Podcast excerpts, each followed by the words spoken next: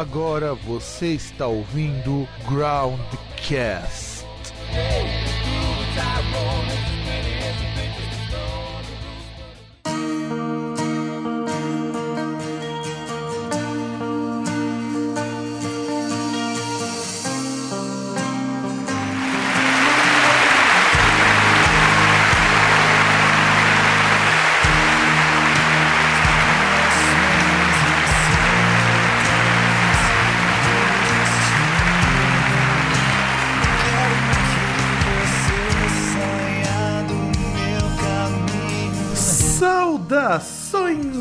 amigos e amigas do meu, do seu e do nosso programa Groundcast Entrevista. E desta vez estamos entrevistando aquele que fabrica sua própria cerveja, ou pelo menos tem a sua própria cerveja, é baixista de uma banda de, de, rock, de rock, rock tradicional, enfim, o que você quiser chamar, o senhor Ivo Ferreira do Overhead. E aí, Fábio, tudo bem? Como tá as coisas aí? Tranquilo, amigo? Olha, tranquilíssimo. E antes de tudo, a gente precisa fazer um disclaimer aqui no programa. É, essa é a segunda gravação de, dessa entrevista, porque a primeira foi pro espaço, acho que se perdeu nas festas de fim de ano. Então estamos gravando de novo, mas a gente sabe que a segunda vez é sempre melhor. É verdade, é verdade. Olha, pra você ter uma ideia, ele até arrumou uma forma melhor para ficar com uma voz mais limpa e cristalina e muito mais fácil de se comunicar com vocês. Então agradeçam a essa segunda vez. Não, é, é, é foi muito bom a gente conversar, fazer uma, uma amizade aí com, com vocês aí. Vamos, vamos que vamos aí, que hoje tem bastante coisa boa aí pra gente conversar aí. Ah, mas sempre vai ter coisas boas, a gente sempre tem coisas a serem colocadas aqui. E aí, a primeira coisa que eu queria, até porque a gente já conversou em off em outros momentos, você é um cara que começou direto no baixo, né? Direto no baixo, sabe? Direto no baixo. É, eu sou criado no baixo mesmo. Eu não, não comecei com violão, com guitarra, nada. Eu sou baixista nato mesmo. Que todo mundo que começa a tocar, toca baixo nas bandas e tal, isso aqui, o cara sempre vem aquele guitarrista que era da banda, né? É, não tem baixista, aí o cara vai que toca guitarra e improvisa no baixo, né? Mas a gente, eu sou legítimo baixista mesmo, graças a Deus. Olha, das duas, uma, ou você já veio frustrado, ou você não se frustrou de maneira nenhuma. Nenhuma, cara. Eu nunca toquei guitarra na minha vida, cara. Sempre foi baixo mesmo, viu? Nunca não. Adoro contrabaixo, adoro Peter Murphy, um baixista espetacular do New Order. As cordas são muito fininhas, né? É, não dá, né? A gente que é um pouquinho ogro na vida aí, meio pesado, né? Você já viu, né, como que é, né? Não, mas olha, ainda bem que existem pessoas como você que gostam de contrabaixo, porque todo mundo que eu conheço tem banda. Meu irmão, quando tinha banda de mudar pra Alemanha, eles sempre reclamam que a falta de baixistas. Por que você acha que tanta gente não quer tocar contrabaixo? Será que é porque o contrabaixo é um instrumento que só dá corpo pra música? Será porque o baixista não aparece? Por que, que as pessoas relegam um instrumento tão importante? Rapaz, eu não sei, cara. É, é porque, entendeu? Existe esse mercado, não sei que. É que o guitarrista todo mundo quer, quer aparecer, né? Todo mundo quer fazer, quer, quer gosta de guitarra, assim. É um instrumento mais. É, é, é que sobrepõe, assim, mais, eu acho. Mas o, o baixo ele faz a cozinha junto com a batera, né, cara? Importância tem, todos os instrumentos são importantes numa banda, né? E eu não sei, cara, assim, eu acho que é gosto mesmo, viu? Todo mundo quer tocar guitarra, né, cara? Quem não quer ser um, um Jimi Hendrix da vida, né? Então, eu, eu acho interessante. É difícil hoje em dia você ver um batista que nasceu batista, né? Que é até difícil você ver assim, quem estuda baixo um dia. Eu conheço pouca gente que estuda contrabaixo mesmo, assim. Só quem tem banda mesmo, assim, tá na atividade que cada dia quer aprender mais, quer se dedicar mais, né? Mas é muito bom o baixo, cara. Eu amo tocar contrabaixo. é, na verdade, assim, é, e é legal essa coisa do cara que gosta do contrabaixo, porque quando o cara ele se destaca no contrabaixo, vira uma monstruosidade, mas tão grande. Eu sempre me lembro uma coisa que meu irmão fez gostar muito, que é o Steve de Giorgio, que é um puta de um baixista, cara. É, cara, é, é não só é muita banda, tem bandas aí que o, o baixo sobrepõe mesmo. Red Hot é uma banda que sobrepõe Rush, então tem um contrabaixo maravilhoso, né, cara? Então é é, é, é isso que, que vale, né, cara? E o baixo é a alma da banda, né, cara? Se, não, pode ter banda de tudo que é gênero, tudo, mas sempre vai ter um baixista, cara. Né? Não importa se ele é baixista natural, se ele veio uma escola de baixista, se ele é um guitarrista que tocou. No, né? Então, é, importância tem. Todos os instrumentos eu acho que tem importância. Acho que até um. Todo, não existe um instrumento numa banda que não é, senão não existiria um instrumento, né, cara? Todos os instrumentos são importantes dentro de uma banda, de uma orquestra, de um de tudo, né, cara? Eu vejo ele nessa, nessa forma. Ah, não, sim, eu concordo, eu concordo. Tanto eu concordo com isso, que eu até gosto de, um, de uns projetos muito bizarros. Tem, por exemplo, uma banda de death metal lá da Estônia, que o cara ele cansou de não achar guitarrista e montou uma banda com contrabaixo, vocal e batera, só. É, eu, pelo que eu não me engano, não sei se é o Bauhaus ou Fist of Mercy, que é bandas dark da década de 70, usavam dois contrabaixos, né, cara? O Peter Hook com aquela banda, uma banda nova dele que não me lembro o nome, cara. É, ele toca, são dois baixos na banda. É o Peter Hook no vocal cantando tocando baixo. E o outro baixista solano, cara. Eu nunca tinha visto isso. Se você procurar na, na, no YouTube, na internet, colocar o Peter Hook, a nova banda dele, não lembro. Desculpa não lembrar o nome da banda pra te falar. Mas eles são dois contrabaixos na banda, cara. Interessante isso. Um fazendo a base e o outro solando no baixo, cara. Muito legal o trabalho dele novo, cara. Olha, isso é bom saber, cara. Peter, porque assim. Peter Hook, que era do New Order, né? Do isso, antigo isso. Joy Division, né? Inclusive o Peter Hook teve aqui no Brasil. Um amigo meu foi no show, eu não sabia que é desse disco dele. Eu vou procurar depois, qualquer coisa eu vou colocar É, aqui nas referências. É, eu não, eu não sei se é Peter Hook and Light, uma coisa assim, eu não lembro o nome, cara, mas é interessante. Você vai você procurar um clipe deles lá, ele tá ele tocando baixo e fazendo vocal e tem outro baixista solano junto. Muito É. legal o trabalho do cara, cara, muito legal mesmo. Bato palma pra ele. Aliás, você teve. os caras são, sim, são sim. percussores, né, cara? Joy Division, New Order, né? Daí surgiu muita coisa na década de 80 aí do pop rock, do pós-punk, né, cara? Sim, não, e eu gosto bastante dessas bandas assim diferentonas, porque assim, eu sei que o contrabaixo tem um papel fundamentalíssimo em um monte de estilo. Eu acho que, pra, pelo menos pra mim, né, até onde eu conheço, o jazz tem um papel por baixo, até porque os instrumentos, sobretudo do smooth jazz ou, ou do mesmo do próprio free jazz, são instrumentos com afinações mais graves, então requer um baixo mais mais parrudo. Então, assim, é legal. E saber que tem uma banda de rock que o baixo faz solo, isso daí é uma coisa que eu tenho visto cada vez menos e eu acho importante que os músicos apareçam. Acho que o único que fica mesmo na retaguarda ali, o pobre coitado, é o Batera, que ninguém nem olha, né? É, é verdade. E lembrando que há pouco tempo, agora no final do ano, perdemos um grande baixista e um vocalista do Motorhead, né? Nosso saudoso amigo, querido ícone, Leme, né? Grande baixista, um grande vocalista aí, que se foi esses dias atrás, né, amigo? Pois é, cara, pois é. Este, o ano de É. 2015 fechou. Fechou E triste, foi, né, cara? E foi, assim, foda, foda. Eu, assim, não tenho nem palavras pra descrever, assim, o choque que eu tomei. E, assim, eu acho que todo mundo, cara, eu... É assim, o Leme, o Leme era foda, não tenho o que dizer. Eu acho que todo mundo deve alguma coisa pro Leme, seja banda, seja ouvinte, seja... Enfim, deve porque o cara você, é foda. você acredita que no começo da Overhead, né? é, muita banda achava que a gente fazia cover do Motorhead por causa do nome, cara. É mesmo? Aliás, Overhead e Motorhead. Se você for pensar, muita gente fala, pô, vocês tocam cover do. Vocês tocam. Faz tributo ao Motorhead? Eu falava, não, gente, toca música nossa. Não, porque eu vi Overhead, a gente lembra de Motorhead, né, cara? Eu falei, nossa, cara, é legal, assim, entendeu? É, é, é, o que as pessoas acham, né? Mas aí depois que acabou conhecendo nosso som, fala, poxa, cara, desculpa aí, tá? Eu falei, não, uma honra, cara, a gente fazer um tributo a uma das maiores bandas do, do, do mundo, né? Mas a gente não faz cover do Motorhead, não, cara. Então muita gente chegou já falando, tá perguntando isso pra gente também.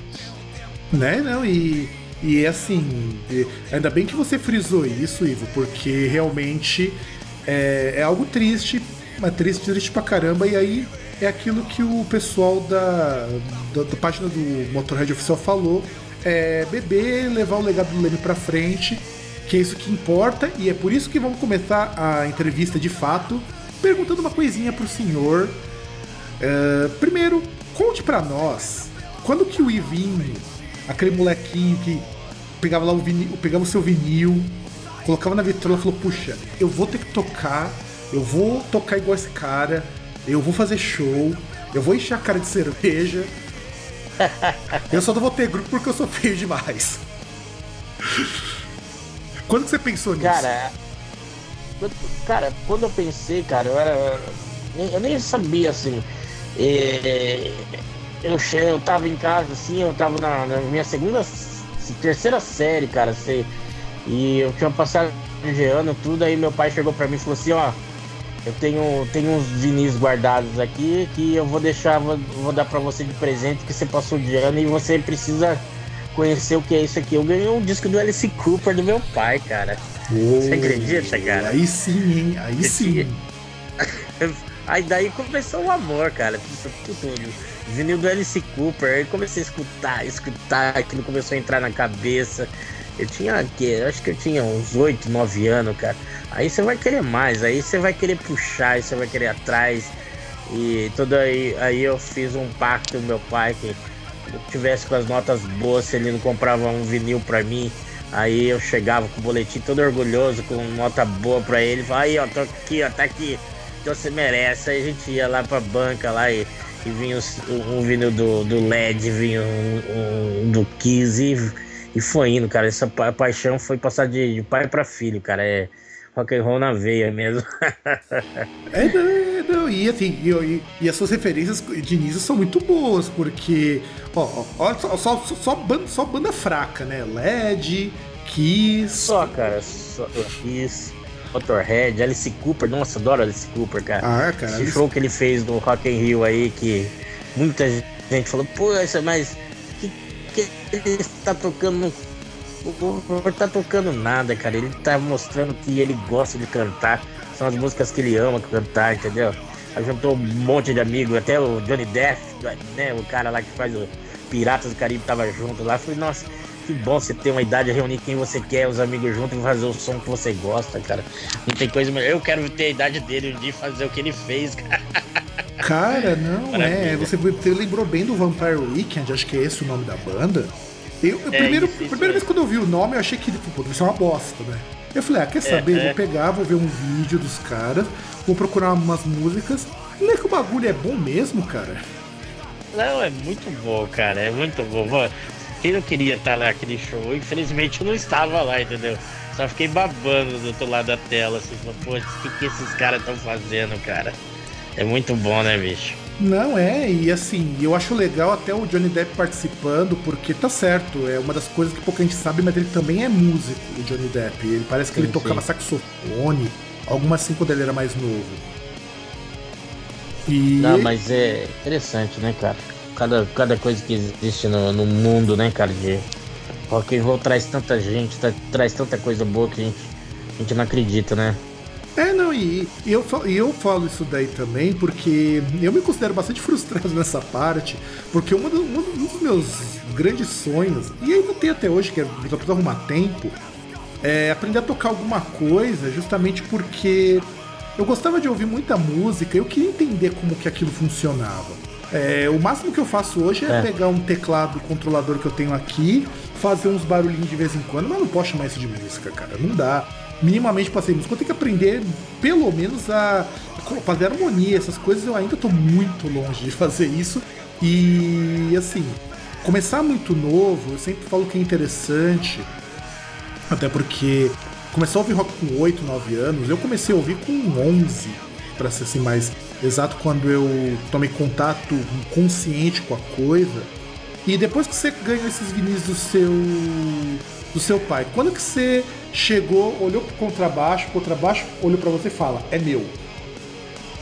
Cara, é, é assim, eu, eu, eu assim, como comecei a trocar contrabaixo, cara, é tava num, uns amigos meus e, e os caras começaram a formar uma banda, isso daí na, em 90, cara, banda, uma banda que tinha aqui na garagem mesmo, na casa do amigo meu. E os caras formaram uma banda. Meu primo na bateria, o Marcião, que tocou comigo, o Márcio, meu primo Márcio Gon, a gente, desde a década de 90 tocando junto. Ele tocou no Overhead, até o, esse ano, até, o, até em agosto desse ano, aí ele teve que sair da banda, né? Por, por problemas pessoais, né? Meu nosso antigo baterista. Que a gente tocou desde 90 até, até agora, cara, até 2015 junto. Então, para você. Todo mundo fala, fala bem assim, da, da, da, sintonia da banda, da, da cozinha muito bem feita, mas ninguém sabe. Muita pouca gente, pessoa sabe que a gente toca desde 1990 junto, entendeu? E eu e ele tocava, porque ele parou da banda, agora tá o Brenda Alba, né? Então é aquele negócio de, de eu o Marção tá no palco, eu olhar, fazer um gesto para ele de qualquer coisa ele já entendia e a gente já, já tava sempre na sintonia, né, cara? Infelizmente ele teve que sair da banda e tal, né? Mas voltando ao assunto de, de como começou, tava eu, o meu primo Márcio falou assim, oh, vou começar a tocar numa banda e tal, não sei o que lá. Aí eu fui com ele, eu não tocava baixo, não tocava nada, cara. E juntou o Marcos, que também tocou com, no Overhead há muito na primeira formação da banda. E um antigo amigo meu, Marcos, que eu não sei onde ele tá. Eu sei que ele mora em Santo André, esse cara, viu? Trabalha Porra. na prefeitura de Santo André. Então, Marcos, se ele estiver ouvindo aqui o Ivo da Overhead aqui, ele vai lembrar dessa história, cara. Ele mora aí. É, você tá em Santo André, né? Isso, sou daqui de Santo André, sim. Ele trabalha na prefeitura de Santo André. Ele foi o primeiro vocalista que. O primeiro cara que tocou comigo em 1990, vocalista. Poxa! E. E, e a gente tava lá e os caras começaram a fazer música, a tocar música, isso, aquilo. Aí o cara falou, pô, mas não tem baixo. Aí o, o Marquinho falou assim, pô, tem um baixo aí, o Ivão toca. Eu falei, cara, eu não sei tocar. Ele falou, ah, é fácil, ó. Vem cá, tipo, foi, do nada, assim. Aí eu peguei gosto e comprei aqueles livrinhos que vendia nas bancas aqui na. Antigamente, aqueles livrinhos que você vinha com, com as cifras, essas coisas, né? Que hoje em dia acabou, porque eu acho muito lindo. Hoje em dia é tão fácil tocar que você entra na internet e você vê o cara tocando, o cara te explicando tudo. Né? Comprei aquele monte de livrinho, fui comprando e fui estudando e fui pegando, fui pegando e aprendi a tocar contrabaixo assim, entendeu? Na força e na coragem, né? E assim foi, cara, tá até hoje aí, eu, eu tentando ser baixista. Olha, cara, mas é, você disse uma coisa que é muito legal. Assim, e eu acho, por mais que eu sinta saudade dessas revistas de cifra, que hoje você não encontra mais, você tem a tecnologia que te ajuda muito a tocar de forma acho até melhor. Eu só sinto um pouco de falta disso para teclado, que tem tão pouca coisa para teclado para você aprender a tocar. Principalmente de corda você acha um monte, de teclado você acha muito pouquinho, mas isso eu também acho que é questão de tempo. O que é legal é que assim, é, todos os meus amigos que tocam instrumento hoje, todos eles aprenderam a tocar mais ou menos assim na raça. O único que já tinha algum estudo antes era que normalmente vinha de família de músico. Porque era difícil, né, cara? Década de 80, década de 90, você conseguir tocar e estudar música, a não ser que você tivesse muita grana, não é verdade? É, eu tentei estudar música, assim, violão, começar violão. Meu pai colocou na aula de violão. Mas puta que pariu, cara, era um saco. Era aquelas músicas que a gente não gosta. A mulher queria que eu tocasse Negro Gato do Roberto Carlos. Não que eu não gosto, acho legal o trabalho do Roberto Carlos que ele fez tal, entendeu? Existe um passado na história dele que fica guardado para ele. Quem é fã dele, eu não sou, entendeu? Mas eu falo, pelo amor de Deus, o que, que essa mulher quer que eu toque? O que, que ela quer que eu faça? Vinha aquelas coisas de, de aquelas, aquelas que eu não gostava, nunca gostei, entendeu? E eu falei, ah, tia, eu sumi daquilo lá. Eu falei que quando eu descobri esses maravilhosos livros que você comprava em qualquer banca de revista, que hoje nem você nem vê mais banca de revista também, né, Fábio? É difícil, aqui em Bauru, aqui no interior, acho que só tem, deve ter duas ou três, que é na rodoviária e shopping. Você não vê mais banca de revista também. E então, nossa, cara, é, foi o que me salvou. Olha, re realmente banca de revista. Aqui em Santo André ainda tem bastante, mas as bancas, bancas mesmo de revista você só acha mesmo dentro de shopping, perto de hipermercado ou em galerias, alguma coisa do tipo. Banca, banca como eu via na década de 90, meu, tá muito raro. Nossa. Aliás, eu me impressiono Elas que, de... que de vez em quando é. eu volto pelo Tatuapé, eu ainda acho as mesmas bancas que eu comprava revista quando eu era moleque. Pô, que da hora, cara. Que legal. Quando você ia lá buscar aquela revista média da. era muito boa, velho. Cara, isso daí, por incrível que pareça, isso daí eu nunca consegui comprar porque nunca me sobrava dinheiro. Normalmente eu lia as do meu tio, mas lógico que revista Med faz parte da formação de qualquer pessoa que se considere faz, minimamente é. escrota. Eu me considero minimamente escroto, então eu lia muito aquilo ali. Pior que, que o Geraldão, então. O, não, o cara, grande Glauco. Fenomenal os quadrinhos do Geraldão, cara. Não, cara, eu adorava a revista Mad, eu acho que faz falta, assim, é, é assim, eu gosto muito da tecnologia, para nós é muito prático, se não fosse por ela, nem essa entrevista a gente estaria tendo, mas tem determinadas coisas que o formato físico ainda é mais interessante. É verdade. Agora tem a volta grande no vinil também, né, cara? Nós estamos pensando até no novo CD nosso, aí se a gente consegue aí. Estamos tentando fechar umas parcerias, pelo menos a gente consegue rodar pelo menos uns 50 ou 100 vinis, entendeu? Mandar fazer vinil no novo CD, a gente pensa nisso daí. Que tá tendo, mas é muito caro hoje em dia pra rodar um vinil no Brasil, né? E com o dólar em alta, então, pelo amor de Deus, para mandar fazer fora tá um absurdo, cara. É tipo sem, sem vinil, sem vinis aí é um preço de você vai pagar duas mil cópias de CD, entendeu? Caramba! É muito, muito, é um absurdo, cara.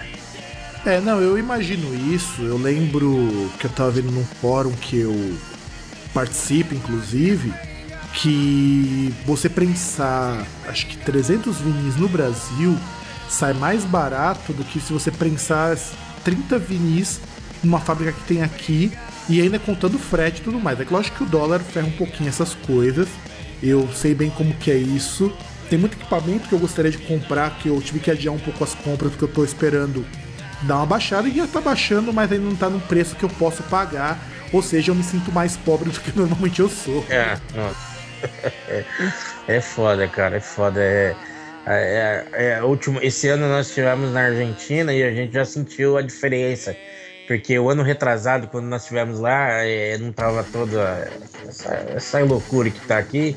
E a gente sentiu o poder aquisitivo um pouco maior, né? A gente ir lá com o real. Só que esse ano a gente foi, cara, a gente já sentiu mesmo, assim, sabe? Tá igual, né? Então a gente falou, poxa vida, cara, que sufoco, mas deixa a crise pra lá e vamos falar de rock and roll, né, cara? Claro, não, e, e, e crise elas passam, o rock não pode passar jamais. Jamais, jamais. O, o, rock sempre fortalece, né, cara, em tudo aí. É isso que é legal. E estamos aí na luta, viu, Fábio? Estamos aí cada dia que passa na luta. Tamo Aliás, aí, eles vendendo, inclusive fazendo cerveja claro. para entrar dinheiro, vendendo camiseta. E Aliás, aí, é, Inclusive, gente, antes da gente entrar nesse assunto, que esse é um assunto muito legal é, e muito bom também, diga-se de passagem, é. Overhead, de onde que vocês tiraram esse nome? Cara, assim, é, em 2010, quando a gente começou a. Eu voltei a tocar, eu fiquei 10 anos sem tocar, cara. De, de, até mais, é. É por aí. Eu fiquei de 98 até 2010 sem tocar, sem tocar, porque aí eu casei, tive filho, isso, aquilo, e eu dei uma abandonada. Né? E aí do nada aí os caras, os, os, velhos parceiros começaram a aparecer tudo. Vamos começar a brincar e tal. A gente fez uns shows de. Três shows sem, sem nome da banda, né? Que a gente não tinha. E os caras, pô, a gente precisa de um nome e tal. E. E eu. E a gente tudo bebendo cerveja daquele jeito, né, cara? E, a gente aqui na garagem, aqui em casa, eu falei, pô, tem que ser um nome que tá acima de qualquer coisa, né, cara? Aí tem um amigo nosso que é paraquedista, né? O Daniel Saviola, que tem um, um, grande baterista também aqui de Bauru. Ele falou assim, pô, eu sou paraquedista, cara. E quando eu estou no, no, no, avião, a única coisa que eu vejo acima da minha cabeça, quando eu olho para cima, tá escrito overhead, né? A gente falou, então tá bom, então vamos pôr overhead aí, porque quando você estiver saltando de paraquedas, você sempre vai lembrar da gente lá. Ele ficou isso daí, cara, numa bebedeira, o nome saiu numa bebedeira, numa brincadeira aí que saiu o nome Overhead, entendeu? Ah, lógico, ó. Eu acho muito digno os nomes que saem em períodos em que as pessoas estão bem, bem chapadas, porque. Aliás, vocês compõem música chapado? Oi? Vocês compõem as músicas de vocês chapados, sóbrios? Ou meio termo dos ah, dois? Cara, não, a gente sempre faz composição tomando aquela cerveja gostosa que tem que ter, né, cara? Tem que ter. Não é chapado não, mas você tem que ter uma inspiração, alguma coisa, entendeu? Você tem que A gente faz música no dia a dia da gente, o que acontece, a gente é motociclista, então a gente vê tudo que tá acontecendo com a gente, com um amigo da gente, então a gente vai escrevendo, vai, vai pondo no papel, né? Porque Overhead é uma banda de motociclistas, né, cara? É, já fomos motociclistas, hoje em dia a gente não, não viaja mais, não faz parte nenhum do motoclube ou nenhum motogrupo, né? Que a gente já a gente tem que ser de todos os motoclubes, né? Então a gente é a gente gosta disso, entendeu? Então por isso que você observar o overhead, a gente fala muito de bebida, fala de estrada, fala de moto. Então nossas composições é em cima do que a gente gosta, né? Que é de moto e estrada, né? Inclusive vem aí Cowboys da Estrada que vai falar muito mais ainda do, disso que a gente gosta, né? Do motociclismo, né, cara? Olha, não sim, isso, isso eu acho uma coisa muito legal.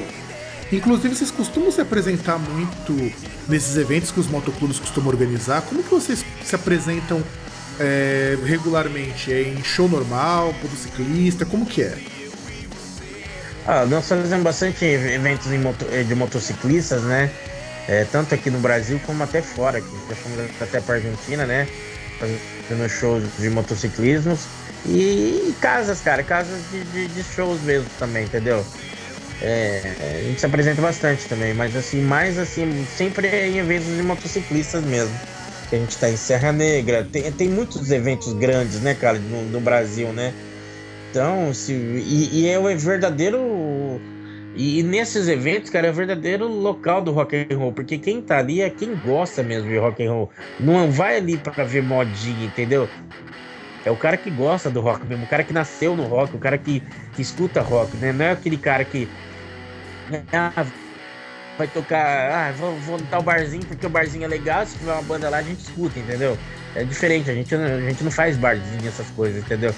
É uma casa legal, um lugar legal, assim, as casas underground, né, cara? A gente toca muito em, em casas underground, né, que existe aí no, no Brasil, fora do Brasil também. Então estamos aí na, na, nesse, nesse, nesse esquema, né? Ah, não, é, eu acho interessante isso, até porque eu tenho amigos meus que são motociclistas, tem um deles, inclusive, que faz parte de um motoclube, que sempre organiza uma vez por ano um evento aqui em Ribeirão Pires. E eu, pelo que eu vejo desse pessoal, pelo que eu conheço, eles tentam, ainda que dados certos limites, ter uma vida mais rock and roll do que a média é, melhor dizendo, aquela coisa de tentar viver menos amarrado ao que as pessoas consideram como normal. E eu acho isso maravilhoso. E são de uma humildade, uma simplicidade que eu fico até espantado. Você vê aqueles cara barbudão, todo de preto, com cara mais de mal que a minha, e são tudo muito gente boa. Cara, é, a gente, nós temos aqui em Bauru um padre que é motociclista, cara, e ele faz um evento aqui, chama Tibiriçá Motor Road, entendeu? E um evento que ele faz de rock aqui, na, aqui em Bauru, que dá mais de 30 mil pessoas, cara. São três dias de, de festa, mais de 30 mil pessoas, cara. Tá bom? Evento feito por um padre, cara. E a gente tá sempre com ele junto, porque ele reúne motociclistas do Brasil inteiro aqui na, na nossa, na nossa região. Poxa vida! É, é, eu, assim, é, cara. Eu acho legal isso, cara, de verdade.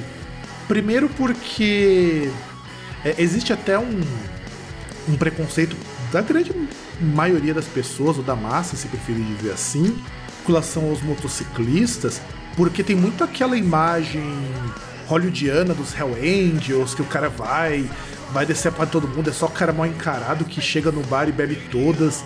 E quando na verdade são as pessoas tão mais de boa do que o estereótipo que o pessoal pinta, Pô, você tem um padre, pô. Então, Fábio, eu tenho vários amigos motociclistas, inclusive até do Hells e outros grandes motoclubes, que, que são pais de família, tudo, e que estão nesses eventos com a, com a, gente, entendeu? E a gente vê que o ambiente é super na paz, super na tranquilidade. Os caras pensam, pô, evento de motociclistas, todo mundo lá barbudão assim, cheio de tatuagem, careca, aqueles piercing né? É, não, todo mundo do bem, cara. Assim, as pessoas assim é, tem outra realidade, entendeu? Então pessoas né, discriminam muito. Então, então é, é, é, é a realidade é essa, entendeu? E a Overhead toca mesmo em grandes eventos de motociclistas, entendeu? Somos motociclistas, e isso a gente jamais vai abrir mão. Entendeu? Ah não, sim. É, e aí eu acho até interessante ressaltar esse lado, porque eu admiro bastante o povo que é motociclista, ou o povo de motoclube, ou os dois. Tá certo que a gente sabe que tem muito cuzão nesse, dessa, nesse meio, mas esse pessoal não, não é o que aparece, que eu acho muito legal. Eles são os que muitas vezes eles ficam largados ao ostracismo. E é legal porque normalmente a gente não acha grupos assim que já estejam bem estruturados e tal e sejam constantes vindos da, do, dos motociclistas e dos motoclubes. Normalmente, é, quem toca em bandas em motoclube, provavelmente vocês devem, você conhecer até mais do que eu, é, toca em eventos de motoclube porque um ou outro membro é, é do motoclube ou é do, ou é do amigo do organizador, alguma coisa do tipo. E não por você ter uma banda em que os integrantes façam parte desse meio. Isso eu acho que deve dar um diferencial muito bom para vocês, não é verdade? É, nós fazíamos parte do motoclube, eu e o guitarrista principalmente, e nós desvinculamos do motoclube para seguir nosso, nossa estrada, entendeu? Para não ter esse negócio de vínculo, porque né, talvez tem pessoas que não agradam tal motoclube e, não quer chamar banda porque fala achar que é banda de tal motoclube, entendeu? Então nós saímos, desvinculamos e somos bandas que tocamos não só para motociclistas, né, mas quem gosta de um bom e velho rock and roll, é, é Overhead tá aí. E quem gosta muito de som autoral, né, cara? Porque o mercado autoral hoje em dia no, no Brasil é, é, é, preconceituoso, né? Ninguém, ninguém quer ouvir o novo, entendeu? Todo mundo quer ficar ligado na, no. Eu acho que parece que no Brasil, cara, o rock and roll, assim, em modéstia parte, eu, eu acho, entendeu? Muita gente acha que parou nos anos 80, mas não é isso. A gente tem muita banda nova aí surgindo e muita banda boa que, que não, não parou, entendeu? Então, vamos escutar os, os novos aí, vamos ouvir os, as bandas autorais, vamos dar valor, entendeu? Porque a gente sabe que quem é dono de barzinho não quer nem saber. O cara quer ganhar o dinheiro dele. Então ele pega lá a banda lá que toca o cover do Legião Urbana, toca o cover do Barão Vermelho e no meio mete um pagode, entendeu? Então o dono de barzinho não quer nem saber. Então eu até falo para as bandas que, ó, não, gente, vamos fazer o som de vocês, vamos trabalhar com música própria, entendeu? Vamos dar valor na cena autoral da, da, da sua região, vamos dar valor nas cenas autorais do Brasil, né, cara? Tem que, tem que se dar valor, porque senão vai todo mundo tocar troco de pizza e cerveja, né? É, e na verdade eu acho complicado, porque eu não sei se é impressão minha que eu tenho, mas eu sinto que falta em São Paulo, e, eu, e a gente pode estender isso pro resto do Brasil, porque se São Paulo não tem, que é o lugar onde deveria ter, pelo tanto de gente, pelo caldo cultural que nós temos, imagino que nos estados onde você não tem nem metade da infraestrutura que nós temos deva ser bem pior. É a questão de você não ter uma casa que se propõe a, a dar espaço para bandas novas. E eu falo isso com bastante pesar, porque o que, que acontece? Por exemplo, eu eu cansei de passar em lugar com show e meus amigos ficam muito putos comigo quando eles me convidam e eu falo que eu não vou em show de banda cover. A única, exceção que eu abro para banda cover é se for uma banda cover tipo apocalíptica que faz cover em versão acústica, por exemplo, porque é uma proposta, é uma releitura de música. Mas para ver música de gente que toca mal, porque normalmente essas bandas covers tá quando o cara toca muito mal. Tocando música que eu já conheço. Não que eu acredite que quem faça isso, mas não é para mim. Eu pelo menos acho que não é para mim isso daí. É.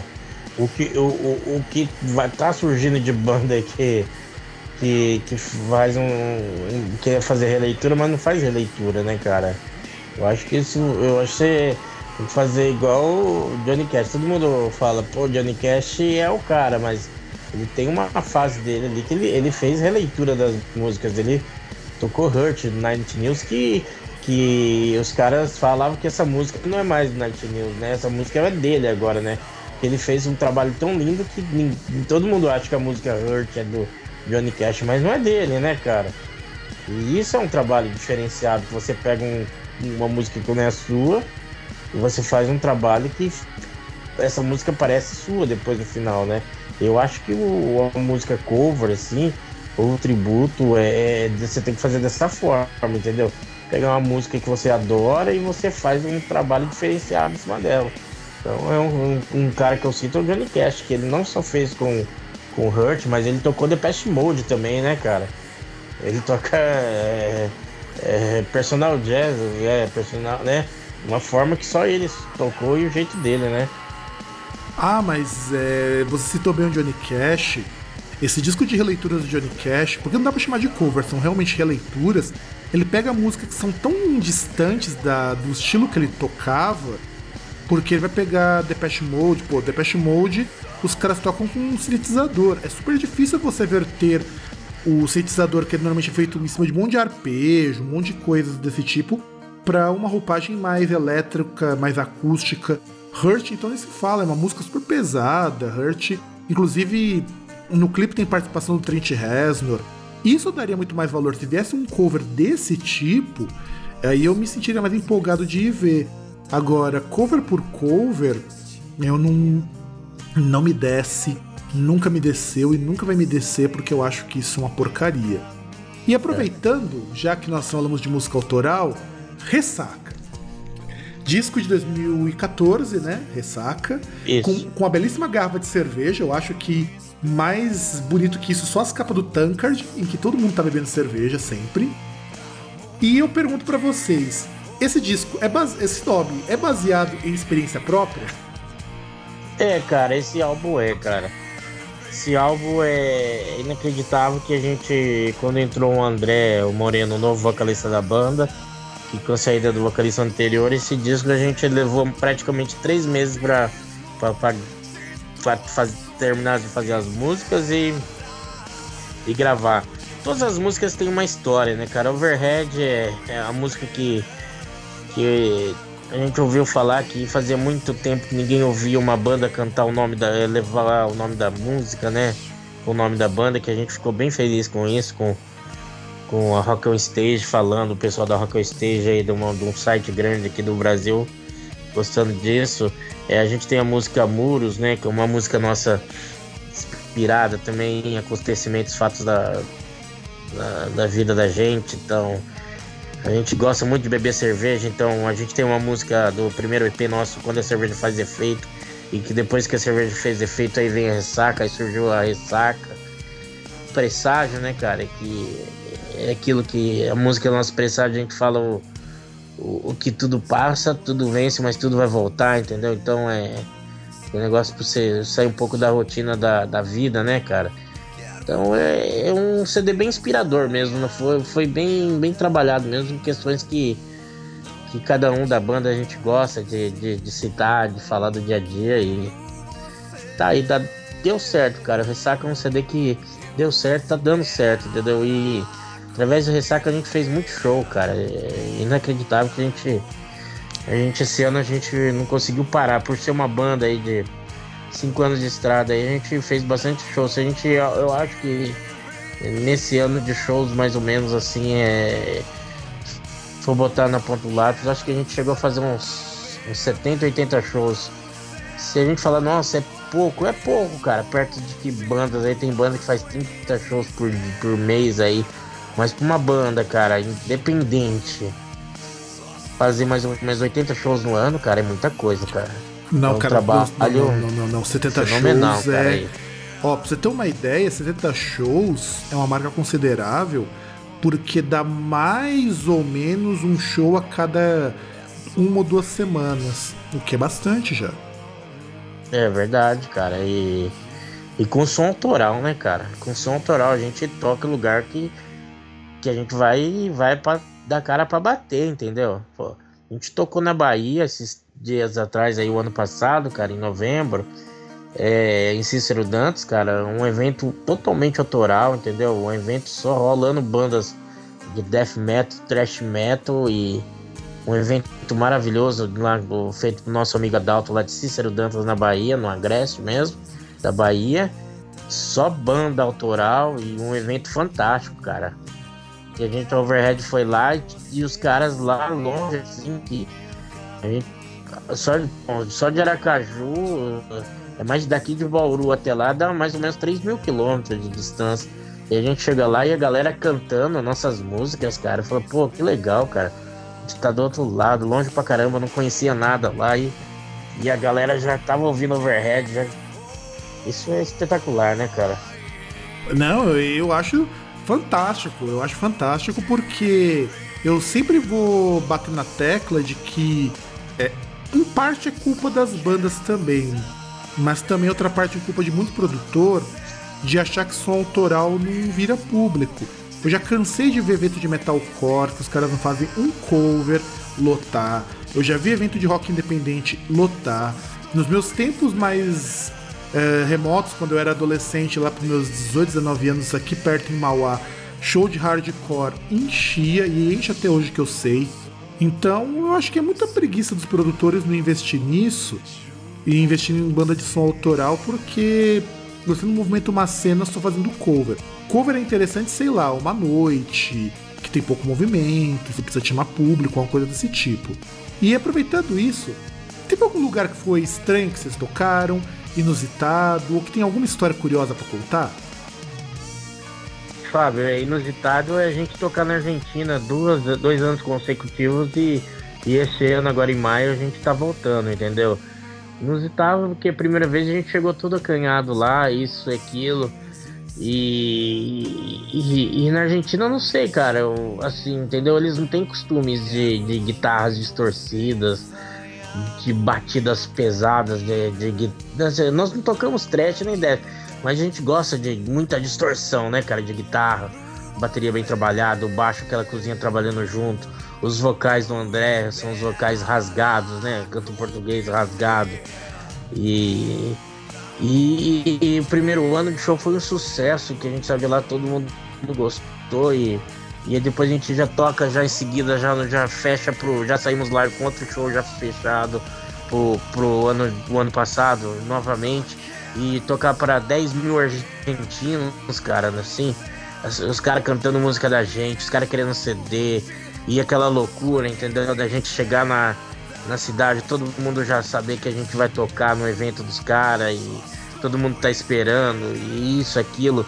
A gente com um mês antes do, do show da, da Overhead chegar lá, a gente com a rádio, rádio de Buenos Aires entrando em contato com a gente para fazer uma programação especial só do nosso som, cara. A gente não acreditou que a gente ia chegar e a gente ser tão, tá tão querido lá, cara, que a gente adotou a Argentina nosso segundo país, entendeu? A gente ama aquele país lá de coração, aquela, aquele povo lá que sempre trata a gente bem, a gente tem muitos amigos lá, a gente fez amizade lá com o pessoal, entendeu? E é inusitado isso, né, cara? E a única coisa que os caras não. A gente não entra assunto com os caras é futebol, né, cara? Porque você vai falar com a gente de futebol, eles eles, eles amam muito mais que os brasileiros, vão ver. Eles respiram mais futebol que a gente, né? Mas é um povo. povo se alguém um dia falar mal de argentino pra mim, eu até falo, opa, aí não, cara. São meus irmãos mesmo. O Overhead ama aquele povo lá. E em maio estamos voltando lá. E se Deus quiser, a gente tem dois shows, dia 5 e 6 de maio na, em, na Argentina, em Porto Iguaçu. E em em outubro a gente acha que já tá voltando de novo para mais fazer, mais fazer mais uns três shows também.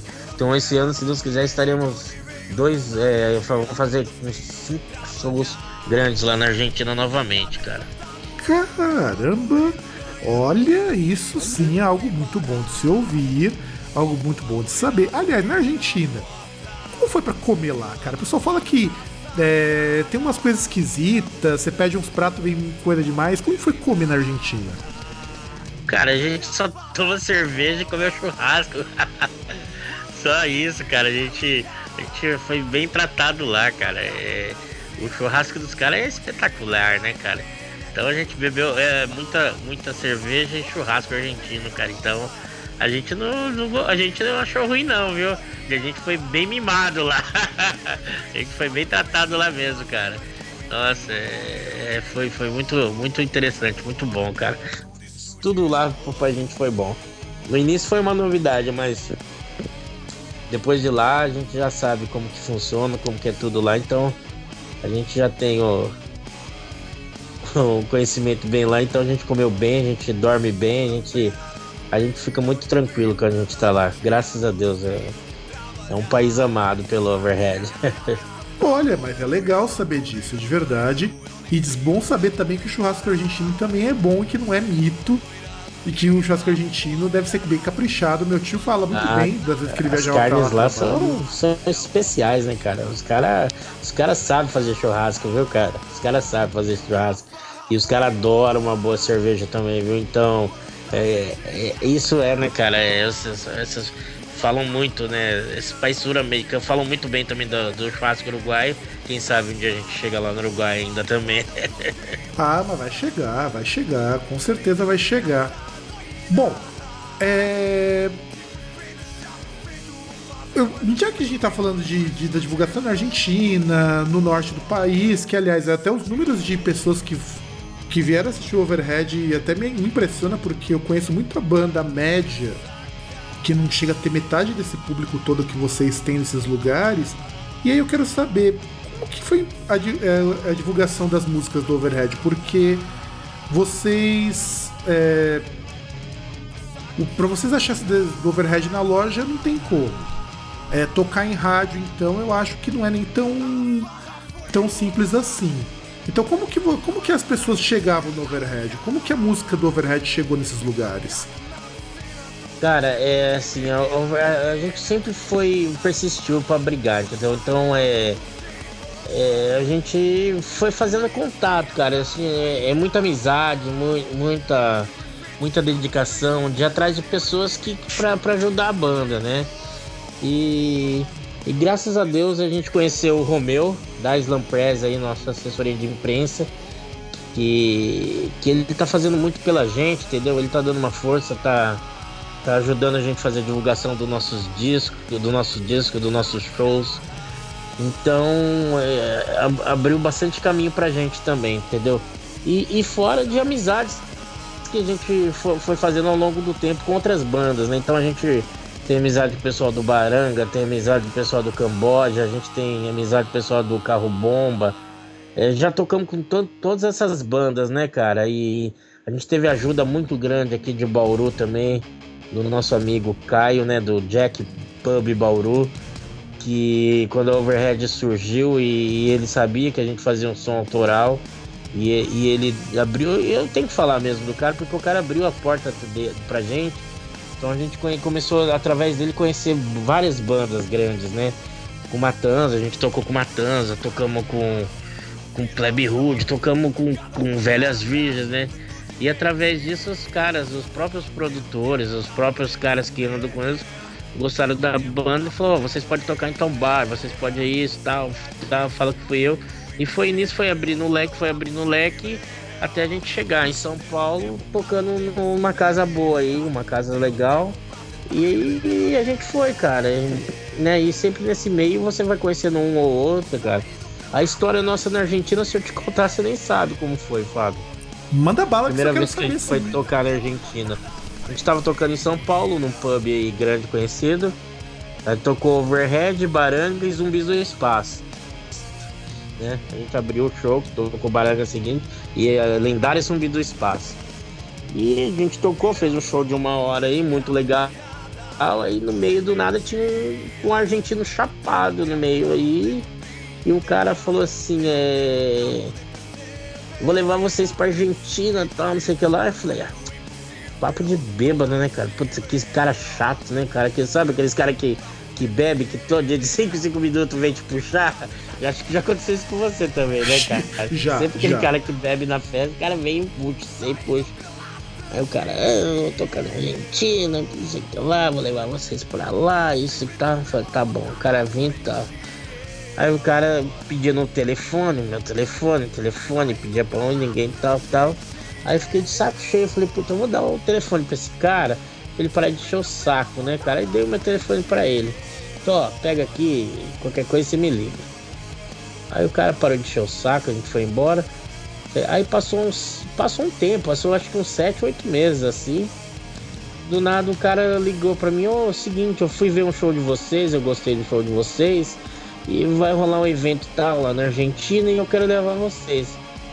Foi quem fala, pô, você deu seu telefone no bar pra mim, não sei o que lá. Aí eu lembrei do cara, falei, puta, cara, ó, por isso que eu falo.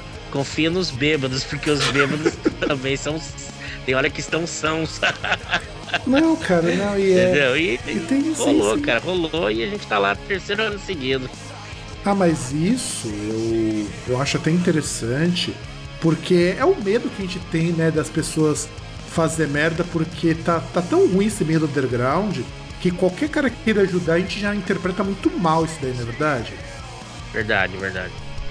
E aí, vamos comentar de uma outra coisa que também é muito importante, não é a nova TechPix. É que agora eu, eu me prestei a não ler o, a, a, a, a pauta que o Roman passou e sim ler o release de vocês direito. E aí eu vi que vocês, junto com a No Limits, lançaram uma linha de cervejas. Que na verdade são três. Vocês têm a Pale Ale, Red Pepper e Red Fruits. Eu queria que você me comentasse primeiro como surgiu isso e quais são as diferenças dessas três cervejas. Cara, a, a cerveja começou assim. É, nós temos a, um amigo nosso, Fred, uma banda aqui de Bauru, é, XYZ. Aliás, um abraço ao Fred, que essas horas deve estar escutando aí o programa aí da cervejaria No Limits aqui. E ele começou a fazer essa cerveja artesanal e tal, isso, aquilo. E a gente sempre tomou cerveja no Limits, né, cara? A gente é daqui e todo evento que, que aparece aqui em Bauru, de underground, essas coisas, tem a cerveja dele e tal. E chegamos nele e falou assim, pô, Fred, o que você acha da gente lançar uma cerveja da Overhead? Ele, pô, cara, é legal eu não tenho nada. Eu falei, é porque vamos fazer, cara. E outra, gente é daqui, vamos levar cerveja nossa daqui de Bauru pros shows nossos que onde a gente for, né? Ele, pô, que legal, vamos fazer. Ele falou assim, ah, sabores, de frutas vermelhas, né? A, a, a, malte normal e uma de pimenta. Pô, e deu certo, cara. E, e a gente vendeu mais cerveja do que disco, se for ver, eu acho. Entendeu? Porque esse lance de, de cerveja, cara, é. A galera toda quer conhecer, quer apreciar, fala, poxa, um rótulo, um trabalho bem, bem feito, né, cara, da No Limits, deu esse destaque pra banda aí, a cerveja, entendeu? Então nós temos a cerveja No Limits aí, ó. Então os interessados só entrar no Facebook lá ou no site nosso que tem a parte de contato lá e manda um e-mail pra gente que a gente consegue enviar cerveja para quem quiser aí. Então, e qual é a diferença dessas três então? Vocês têm. Porque assim, eu conheço o que é uma Pale Ale, que inclusive eu gosto pra caramba de Pale Ale. Mas o que, que muda uhum. da Red Pepper e da Red Fruits? O que, que tem diferente? O que, que vocês colocam? Que macumba vocês pedem pra colocar nela? Cara, a, a Pepper já fala pelo nome, ela é de pimenta, né, cara? A cerveja de pimenta. Então, aquele cara que, que gosta de uma pimenta, alguma coisa, se ele tomar cerveja, ele vai, vai sentir a diferença, né? É muito boa, cara. A cerveja apimentada é, é diferente, né? É, não é aquela pimenta que você vai tomar que você vai, vai passar mal, que você vai cuspir, nada. É, um, é um, um, gosto bem agradável, cara. E a de frutas, cara, ela é de frutas vermelhas, mas assim, ela não é aquela cerveja doce, entendeu? Ela é meio amarga, entendeu? Mas são cervejas saborosas, cara, que eu vou mandar para você, só você tomando você vai saber, Fábio. Ah, aí você vai falar o que, que você achou das cervejas aí, você vai ver. Não, cara, eu vou, eu quero, eu quero ver isso daí sim, porque poxa, eu fiquei interessado por porque assim, uma banda underground, a gente normalmente vê bandas mais consolidadas, maiores, com mais tempo lançando cerveja. A não ser uma banda que eu vi aí que lançou uma cachaça, mas eu eu desconsidero porque eu não acho nem a banda tudo isso. E é legal, porque assim, vocês também aprovam produto, né? Vocês, todo mundo tomou já essas três cervejas, né? Ah, a gente bebe demais essa cerveja. a, gente, a gente bebe muito. Então, porque eu acho muito legal. É... Primeiro porque aqui no Brasil, eu tava até comentando com um ex-aluno meu que veio passar o período de recesso lá da faculdade dos Estados Unidos aqui no Brasil. Como que é legal o pessoal tá se empolgando com essa coisa de tomar uma cerveja melhorzinha. E o que eu percebo que vocês colocando três rótulos, sendo que não são de cervejas convencionais, sim artesanais, que vocês atestam a qualidade, eu acho isso fantástico, eu acho isso muito bom. É, cara, é, é, é, a gente tem que sair, né, sair um pouco dessa, né, cara? Porque é, o que, que o Overhead ela fala? Ela fala ela fala de cerveja, ela tem é, esse.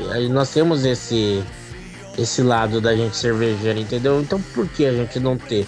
Acho que não é só bandas gigantes, bandas de conceitos, tem que ter a cerveja dele, entendeu? Porque a gente tem um, um grupo de amigos que segue, que gosta da Overhead, que pode estar tá, tá com a gente, entendeu? Saber, pô, tô tomando cerveja dos caras, entendeu? Então é, é, é, é, cerveja é tudo na vida da gente, entendeu? É um líquido, líquido dourado. é um líquido bem apreciado, né, cara? E, e a cerveja artesanal, eu, eu falo, cara, ela é. O cara tem que fazer com, com carinho, né? Não é aquele cara que vai vai virar o dono da, da grande cervejaria que vai ficar milionário, mas o cara faz com especial, né, cara? Então você vê que ela é especial, né? Sim, uma pergunta, você já levou essa cerveja na Argentina para os hermanos provarem? Já, cara, já levei. Eu, eu, levei pouco, cara. Eu acho que eu levei mais ou menos umas 100 garrafas a última vez. Isso é e é pouco, não deu pra nada, cara. A gente foi. Não deu pra nada. Foi. Foi os caras bebendo, bebeu quando foi ver. A gente parou num lugar pra gente almoçar lá e a gente levou nos isopores a cerveja praticamente para vender.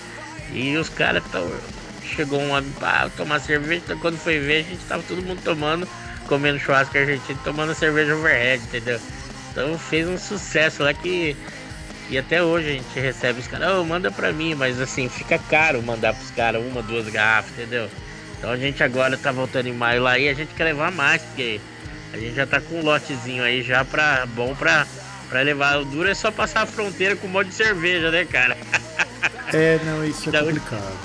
Da Você última vez a gente foi passar a fronteira lá, a gente pegou um, um policial da fronteira lá, a gente boa, porque o, ca, o cara abriu a, a van, o cara só viu cerveja, tanto gelada quanto quente, né? O cara, ô, oh, mas o que, que é isso aqui? É cerveja, mas. Mas e aí? Eu ah, pode pegar aí uma meia dúzia aí, toma pra você ver o cara. Oh, obrigado. Pega lá. Então. Mas o cara se, de... se pega um cara lá, o cara não deixa atravessar, né? Porque se, se, cerveja artesanal é foda, os caras lá tem que estar tá com tudo em cima, né, pra atravessar, né, cara? Então, é, não, aí você qualquer coisa é fala do, que é merchan mas... da banda, cara. Fala que isso é merchan. É merchan, não, mas o cara entendeu, o cara entendeu, o cara quis tirar foto com a cerveja, gente, quis, tirar, quis um CD pra ele, pra mãe dele, pro vizinho dele, então a gente é de boa, cara. É, é muito legal, cara. E, vem naque... e como é, que vem? Vem é naquelas garrafinhas pequenas? Qual que é... Quanto que vem cada garrafa? Oi? Quanto que vem cada garrafa de cerveja de vocês? É pequenininha? Como que vocês fazem os Alô? esquemas do vase? Alô, não entendi, desculpa. Como que vocês fazem na cerveja o invase? É, é nas garrafinhas? É numa garrafa grande? Como que vocês fazem? Não, cara, ela, não, ela é numa garrafa de long neck. Hum. Agora, né? Mas a gente já tá pensando em fazer ela em garrafas de 600 ml. A, a próximo, próximos lotes que sair, né? Então a gente tá vendo aí para ver se vamos acrescentar alguma coisa, porque tem uma cerveja que sai mais, que é a cerveja que mais vende, cara. Impressionante ou não, é de pimenta, entendeu?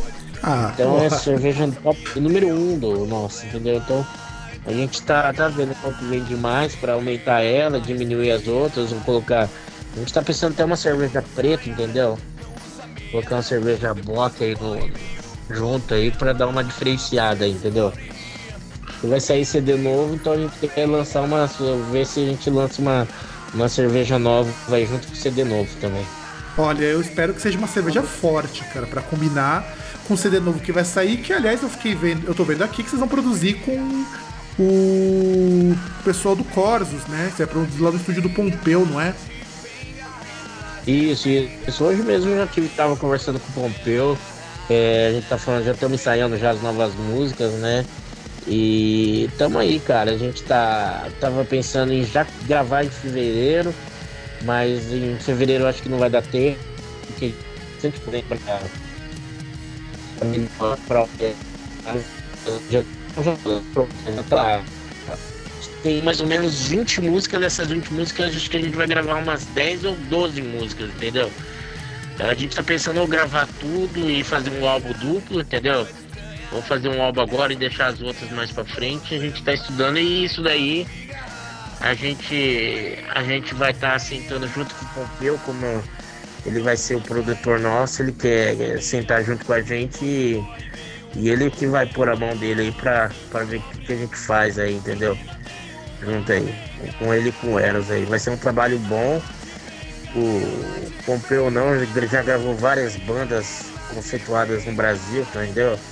Ele já ganhou o Grammy Latino, já com Oficina G3 é um cara que conhece tudo, entendeu? Os caras conhecem tanto do, do, do, hard rock, do trash, com pop. Os caras estão na, na estrada não é de hoje, né, meu?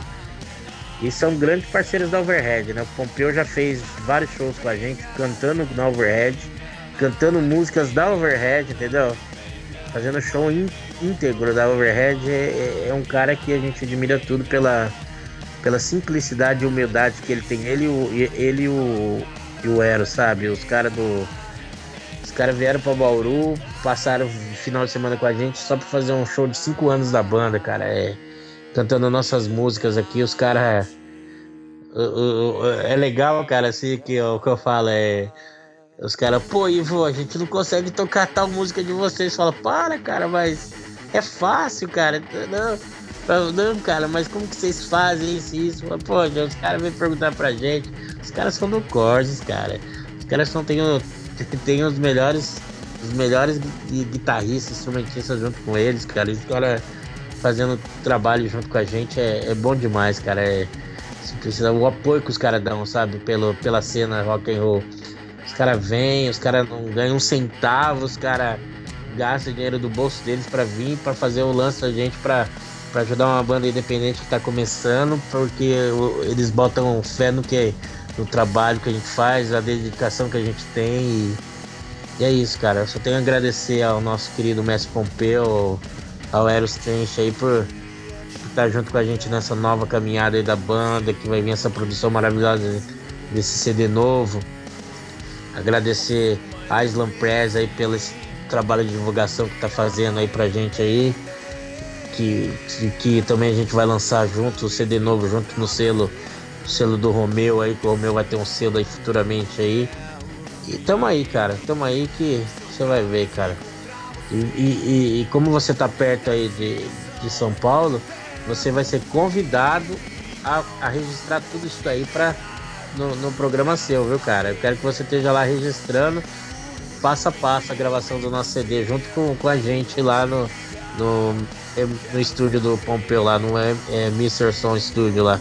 Pô, eu, eu vou ficar muito feliz disso, até porque é, eu acho muito legal a parte de produção. Eu já vi produção de alguns discos, é sempre muito bom ver o povo do Corsos, que eu sou. Puta, eu sou um fã assumidaço do Corsos. E o que eu percebo, assim, que o trabalho que o Pompeu faz com as bandas independentes, as bandas que estão começando, é um trabalho tão profissional quanto com as bandas já consolidadas. Porque, poxa, ele fez uma produção. Ele faz uma produção boa com uma banda que tem pouco tempo de estrada, mas ao mesmo tempo ele faz um trabalho bacana com uma banda fodida. E eu sei, por, digamos assim, por, pelo meio musical, que ele é um cara que dá um apoio muito grande para as bandas novas de som autoral. Eu sei que ele faz isso, não é divulgado às claras, mas eu sei que é dele fazer isso e eu, ele tem o meu eterno respeito por conta disso, além do Corvus, claro. Verdade, verdade. Eu, eu, respeito muito eles, cara. É, não só eles assim, mas assim, é, eu muito, cara, você não tem noção é, do que a Overhead vem conquistando nesse, nesse, nesses últimos tempos, sabe? É, tive contato com o Oswaldo do Made in Brasil e eu quero fazer uma releitura de uma música deles, entendeu? É, Minha Vida ao Rock and Roll, ele, ele deu todo o apoio pra gente fazer. Inclusive, se der certo, a gente ainda vai gravar junto, Overhead Made Brasil, essa música junto com eles, entendeu? É, Albaranga, que o Deca, o Xande, o Soneca, entendeu? Que tá aí na estrada também, que a gente tem show ainda esse ano junto, aqui em Bauru, em São Paulo, a gente vai fazer, vai fazer vários shows juntos novamente, como foi o ano passado. É, e o pessoal do Artrain, Outlanders, cara, tantas bandas aí independentes que estão junto com a gente aí, cara, que que é legal, sabe? Que é uma força tão grande, cara. Essa cena, a cena a gente fala, cara, a gente pensa que é brincadeira, mas tem união, cara. Tem união, assim, da, da, da, da cena de, de bandas autorais. A gente vê uma união tão forte, cara, que tá tendo ultimamente, que, que, que, é, que é bonito e tem que bater palma, entendeu? E, o, e, e, que a gente fala, poxa, você acha que os caras têm mais de 30, 40 anos de rock and roll, era pra ter preocupado com banda que tá começando? Não era pra tá nada, cara. Tem cara que não tá. Mas o Pompeu, o Eros estão, cara. E é uns caras que, que tem que valorizar bastante. É, eu valorizo, assim, porque de verdade eu acho ele uma figura bastante única na nossa cena. Que pena que só existe ele hoje em São Paulo que eu posso dizer que faça mais esse trabalho. Não que eu acho que os outros se sejam obrigados, mas porra, meu, você já tá consolidado, você não perde nada promovendo outras bandas, porque ninguém é concorrente neste mundo aqui. Não é verdade? Verdade, é verdade. E aí, deixa eu fazer uma pergunta então para você com relação ao que a gente pode esperar do Overhead para esse ano de 2016. Você já faz trio na Argentina, vai fabricar mais cerveja, vai lançar disco novo, que inclusive já falou que vai ser duplo. Uh, o que, que, a gente pode esperar? Cara, é, é esperar que a gente vai, vai vir para surpreender esse novo, nesse novo álbum, sabe? É, a gente vai, vai sair um pouco do. do não, a gente não quer ser acomodado, entendeu? Não quer ficar fazendo aquilo lá igual, isso, aquilo. A gente quer superar e aumentar as expectativas de, de quem gosta de overhead, de quem nunca ouviu overhead, entendeu? A gente quer chegar em, em novos caminhos, novos trilhos. É, o Cowboys da Estrada vai ser um, um, um, CD muito mais assim. A gente tá pensando, cara, esse CD vai, não vai ser um hard rock normal, não vai ser trash nada. Esse CD vai ser de um country metal, sabe? Como como antigamente se fazia aqueles country metals americanos, isso. Então a gente vai ter muitas influências aí de, de bandas de texanas, essas coisas, entendeu? A gente vai fazer um trabalho de country metal e, e um trabalho de hard rock. Também num álbum vai ser country metal e no outro vai ser hard rock. Se Deus quiser, vai dar certo. Vai ser uma pegada mais, mais, mais forte, entendeu? De bastante guitarra, bastante é, banjo, violoncelo, então a gente vai ter essas coisas no, no meio da, das músicas aí e a gente quer surpreender bastante gente, cara. Olha, eu já fiquei surpreso de saber desde o country metal. Aliás, eu conheço poucas bandas que ousam misturar country com metal, que eu acho uma pena. Um trabalho que eu gosto muito, particularmente falando, é, o trabalho do Rio Billy Joker eu acho fantástico. Fantástico acho, o trabalho dele, né, cara? Eu acho um grupo muito legal. E, inclusive uma banda que o pessoal chama hoje, olha que coisa engraçada, chama de Punk esse estilo. estilo chamado de Punk, olha que, que bizarro. É. Que é o. Que é um gênero que você vê bandas de rock misturadas com country. É, você tinha muito disso na, em algumas bandas dos anos 60, 70, tipo Almen's Band, Almen's Brothers é. Band, que você tem alguma coisa de country no meio, mas vocês fazerem isso aqui no Brasil, é, eu espero assim um trabalho é, fabuloso. Eu acho que isso vai ser muito legal. Os shows de vocês também acredito que para divulgar esse disco vão ser legais. E eu queria é, fazer aquela pergunta é, calpciosa aquela pergunta sem vergonha, aquela pergunta cretina, que é a seguinte: é, qual, qual aquela música, aquele som, aquele álbum, aquele artista que você curte pra caramba, mas você sabe que seus amigos vão tirar um sarro de você? Olha aí, cara, é, aí é difícil, porque talvez pode até fugir um pouco do, do rock and roll, né, cara? Mas é, quem nunca quem nunca se deparou embaixo do chuveiro cantando Você é luz, cantando Vando aí. Oh, agora sim entramos no espírito do Guilty Pleasures. Pô, cara, Vando. Vando é clássico, cara. Não, dessa, dessa, dessa vez você. De todos os Guilty Pleasures apresentados aqui no programa, você conseguiu superar. Então, produção, por favor.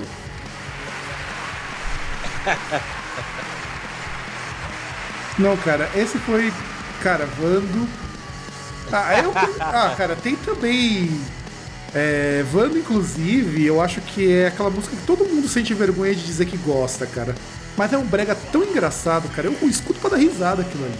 Pô, cara, o cara, o cara colecionava calcinha, cara, de tanta mulher que só você não via homem no show dos caras, só tinha mulher, cara. Então, pois que é. você queria encontrar mulher, queria ver mulher pegar mulher, era só ir no show do Vando. Pra que ficar uh, saindo, mandando cartinha naquela época, entendeu? Vai no show do Vando que pelo menos saia com uma ou duas lá, cara.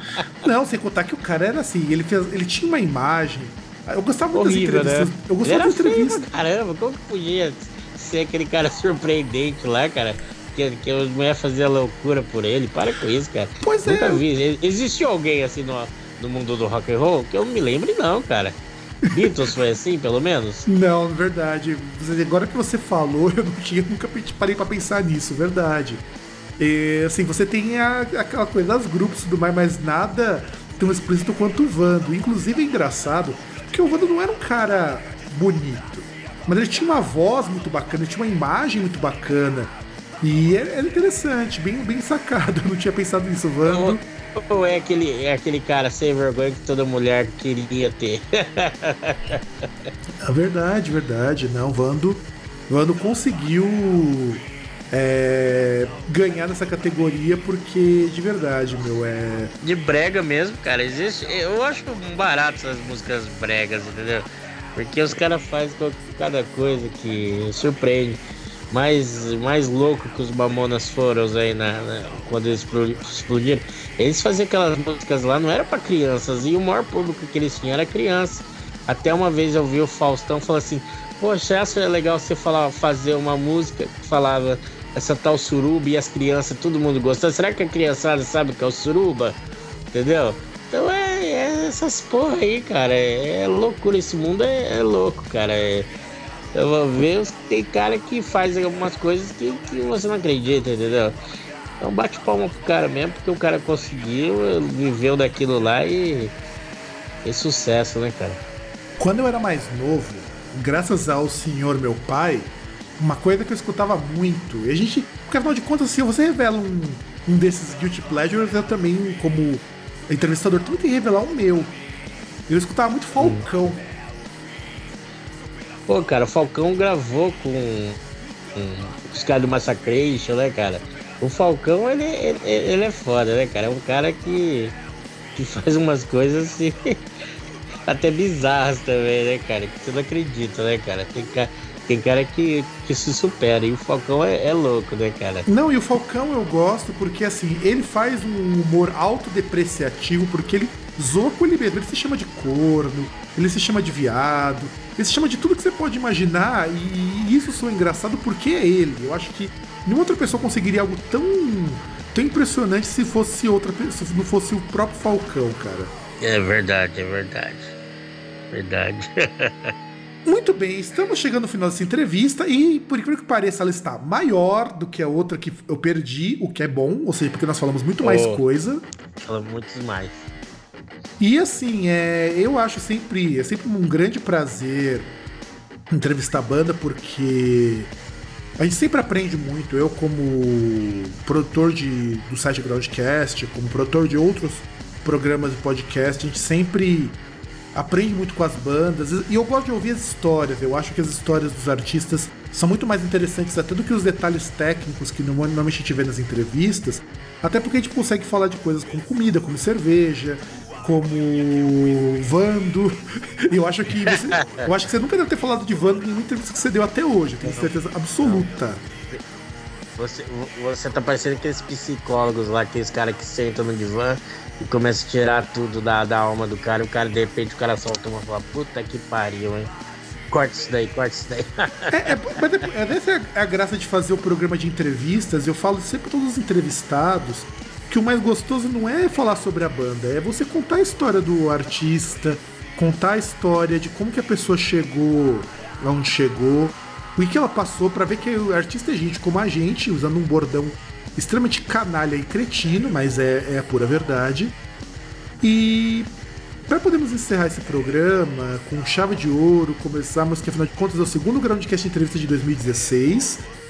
É o programa de número 16, acho que é 16, ou é, é, acho que é 16. Eu nunca, nunca sei a numeração dos programas, por exemplo. Eu só fiquei sabendo que o programa regular chegou no número 50 quando eu fui terminar de editar o programa 49.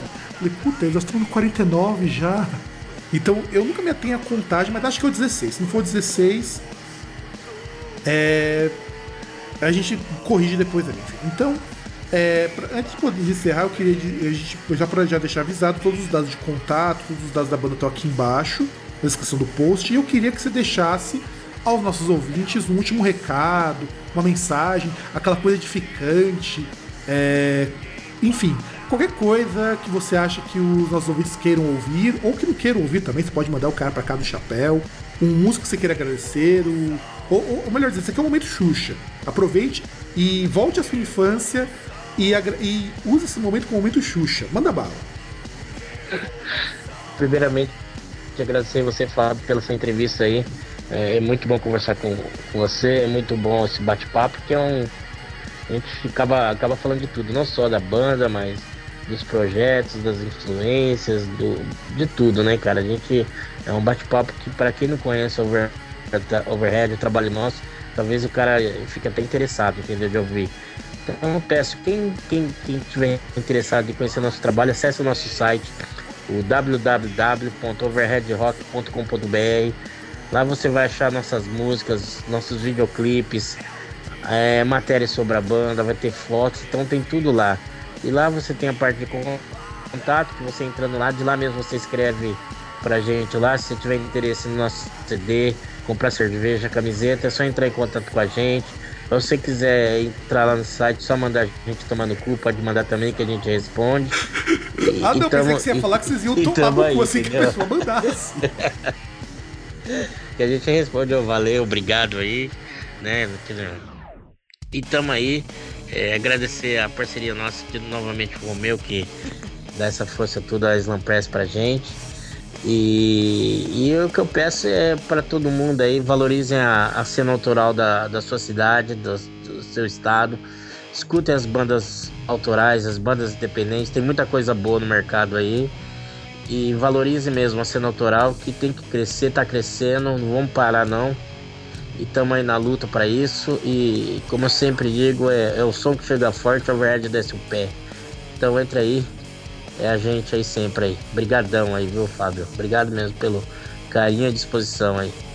Nada, eu primeiro tenho que agradecer e pedir desculpas porque, afinal de contas, essa é a segunda entrevista, eu tenho que frisar isso, porque nesses oito anos gravando, gravando podcast, é a primeira vez que me some um programa que eu nem sequer editei. Isso que, assim, já subi o programa de outra forma. Eu perdi um programa esses tempos que eu tinha gravado, mas eu já, tá, já tava quase editado. Ele, ele tava pronto. Ó, ó, Só... eu tenho, eu tenho, eu tenho, eu tenho notícias aí que esse programa foi o Cunha que me deu, o Cunha lá, o nosso querido deputado lá que pediu pra, pra cortar, viu? Ele e a Dilma. Porque olha, gente, é, é de verdade. Nesses oito anos que eu gravo podcast, é a primeira vez que, eu, que me some um programa que eu não mexi. Eu já perdi um olha programa isso. que eu vou ter que regravar porque ele estava pronto e eu achei e eu na minha cabeça eu pensei que eu já tivesse colocado no site. E eu não sei por que, que eu apaguei porque eu sempre mantenho um backup de tudo né? eu nunca nunca entendi por que, que sumiu e agora comecei outro programa. Quase sumiu o programa que vocês ouviram no começo do ano lá com o, o Giovanni o Review Rich. E é isso galerinha. É, eu quero agradecer então agora mais uma vez ao Ivo pela paciência por gentilmente cedeu seu tempo, que podia estar com a sua família, podia estar dormindo, podia estar tomando uma cerveja para conversar com a gente. Todos os dados do Overhead aqui embaixo na descrição do post.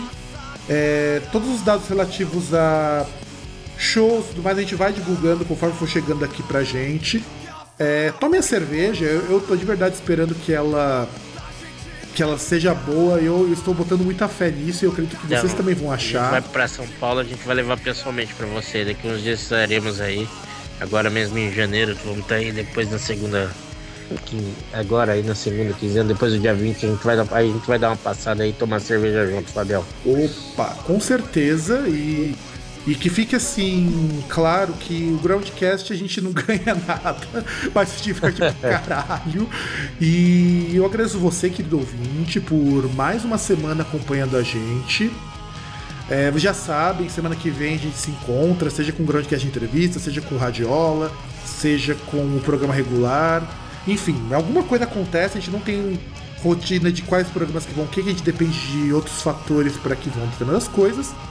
É, também não esqueçam, também tenho lá meu programa na Rádio Deepland às segundas-feiras, quer dizer, acho, acho que ainda vai estar segundas-feiras quando esse programa for ao ar, porque muda tanto. Já estive na quinta, já estive na sexta, já estive na segunda, já estive. Enfim, não sei que dia que o Marcelo lá vai querer me colocar. Mas escutem, vai ter informações depois. Eu tenho, tô, tô, na verdade, devendo colocar um banner desde o ano passado, ou seja, desde 2015. E um grande abraço a todos, porque eu já falei demais e tchau! Falou, até mais, um abraço, tchau. うん。